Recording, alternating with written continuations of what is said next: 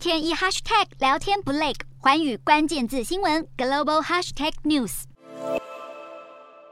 在台海紧张之际，德国首度派空军到澳洲参与多国联合演习。军演九月底结束后，德军三架欧洲台风战机将从菲律宾北上，短暂访问日本，中途将经过台湾临近空域。这是战后德国空军首次到亚洲展现兵力。德国国防部在官网表示，自由开放的印太区域符合德国利益。针对台海紧张局势，德国国防部指出，欧盟与德国没有改变一中政策，但谴责中国军演造成的威胁。另外，为了因应中国在区域内扩张影响力，由来自日本、澳洲、纽西兰、印度的国会议员发起，串联二十五国两百二十名国会议员，宣布成立印太论坛，深化协调合作，捍卫巩固以规则为基础且符合自由原则的国际秩序，以及民主意见表达自由、法治等共同价值，并将强化与台湾的交流。毕竟没有国家希望看到台海全面爆发冲突。而欧盟外交与安全政策高级代表普瑞尔二十二号表示，如果台海爆发危机，欧盟可以扮演调解人的角色。同时，他表示自己没有访台计划。而根据日经新闻引述一份分析报告指出，如果爆发台海危机，美国、欧洲及日本对中国实施经济制裁，将会导致二点六亿兆美元蒸发。这个数字等同于百分之三的全球 GDP。日经新闻指出，现在所有国家、企业及个人都以不同方式与中国产生关联，对中国实施经济制裁还可能成为双面刃。但如果无法在不拔剑的状况下避免最坏情况，世界可能面临不可计量的危机。